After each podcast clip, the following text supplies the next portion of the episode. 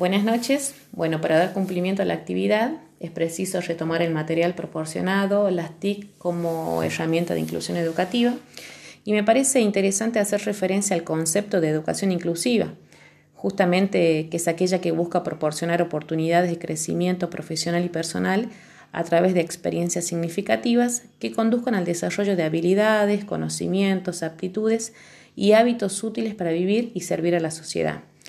Me parece bastante interesante retomar este término, a ver, discapacidad o discapacitado, con el cual eh, por mucho tiempo se hizo referencia a aquellos alumnos que tenían tal vez alguna necesidad educativa especial, que no es lo mismo que decir que es discapacitado.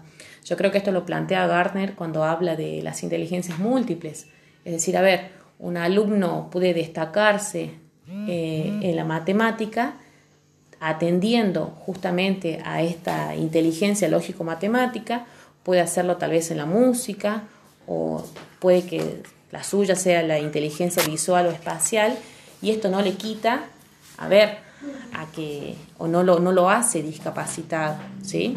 Yo creo que la contribución eh, que hacen las TIC eh, a la educación son bastante ricas, ¿sí? generan aprendizajes muy significativos. Por ejemplo, me tocó, hoy hablando de una experiencia personal, me tocó tener un alumno sordo mudo, lo cual me llevó justamente a capacitarme en lengua de señas, a decir, a ver, yo necesitaba comunicarme con este alumno, el resto de sus compañeros necesitaba hacerlo y no sabíamos cómo.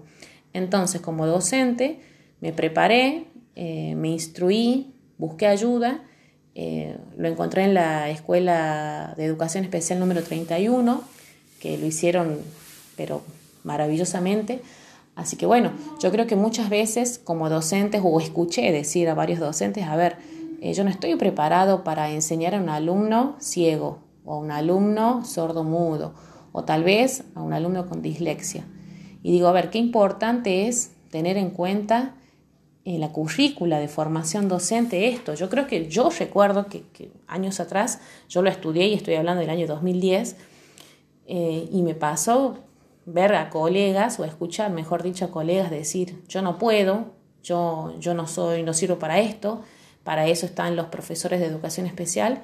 Y bueno, desde mi punto de vista creo que no es así, que justamente parte de la inclusión tiene que ver con esto, con la aceptación, con decir, bueno, me tocó esto, tengo que hacer algo y, lo, y me preparo.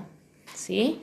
Eh, si bien acá el documento habla de, los futuros docentes, eh, yo creo que también tengo que pensar en, a ver, ¿qué me pasa a mí si estudié, por ejemplo, año 1980, cuando tal vez eh, efectivamente no se enseñaba esto y bueno, pensar en que para eso existe la capacitación docente y si no lo aprendí durante mi formación, puedo aprenderlo después. O a ver, la necesidad tiene que llevarme a encontrar una solución. Si tengo un alumno con dislexia y no sé cómo afrontar esto, tengo que capacitarme eh, para poder justamente dar solución o poder lograr que mi alumno se lleve algo de mi aula, se lleve algo de mi cátedra. Eh, me parece fundamental tener en cuenta esto y bueno, y el gran aporte que hace las TIC. Por ejemplo, no es lo mismo solicitar a un alumno que me redacte un informe, eh, siendo disléxico, a pedirle, por ejemplo, que me comente oralmente eh, un video eh, que yo mostré en clase. Me parece que, por ejemplo, las TIC son fundamentales o son, tienen que ser compañeros inseparables nuestros, ¿sí? Eh, justamente ahora, bueno, con el desarrollo de la tecnología tenemos muchísimas aplicaciones que nos permiten eh, ejecutar diferentes contenidos en el aula.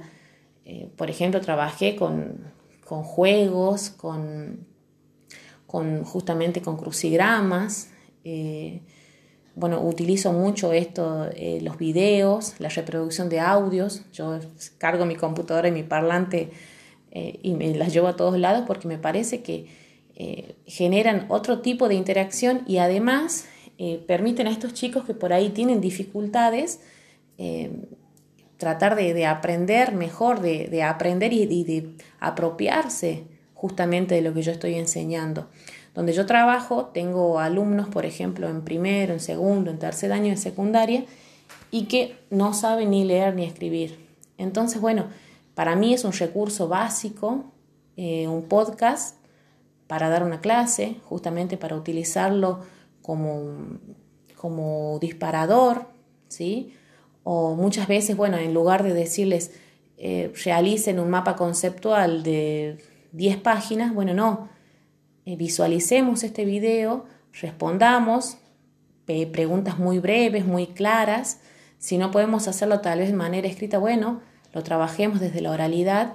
Así que bueno, eh, personalmente yo lo trabajo mucho, me parece indispensable, me parece fundamental que como docentes conozcamos, que tengamos la posibilidad de utilizar estas herramientas. Por ejemplo, esta misma actividad que nos están dando ahora, lo de realizar un, audio, me parece súper eh, propicio, súper apropiado para, para, el aula, para secundaria, para primaria, que los chicos puedan manejarlo, que si no lo conocen, yo tenga la posibilidad de enseñarles y decir, a ver, bueno, utilizas tal, tal programa, eh, descargas tal aplicación, lo utilizas de esta manera. Yo creo que, que de esa manera podemos formar eh, mejores alumnos con una calidad educativa eh, bastante mayor a la que se viene dando durante todos estos años.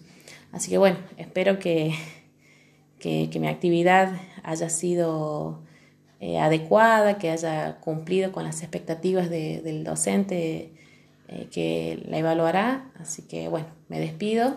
saludos.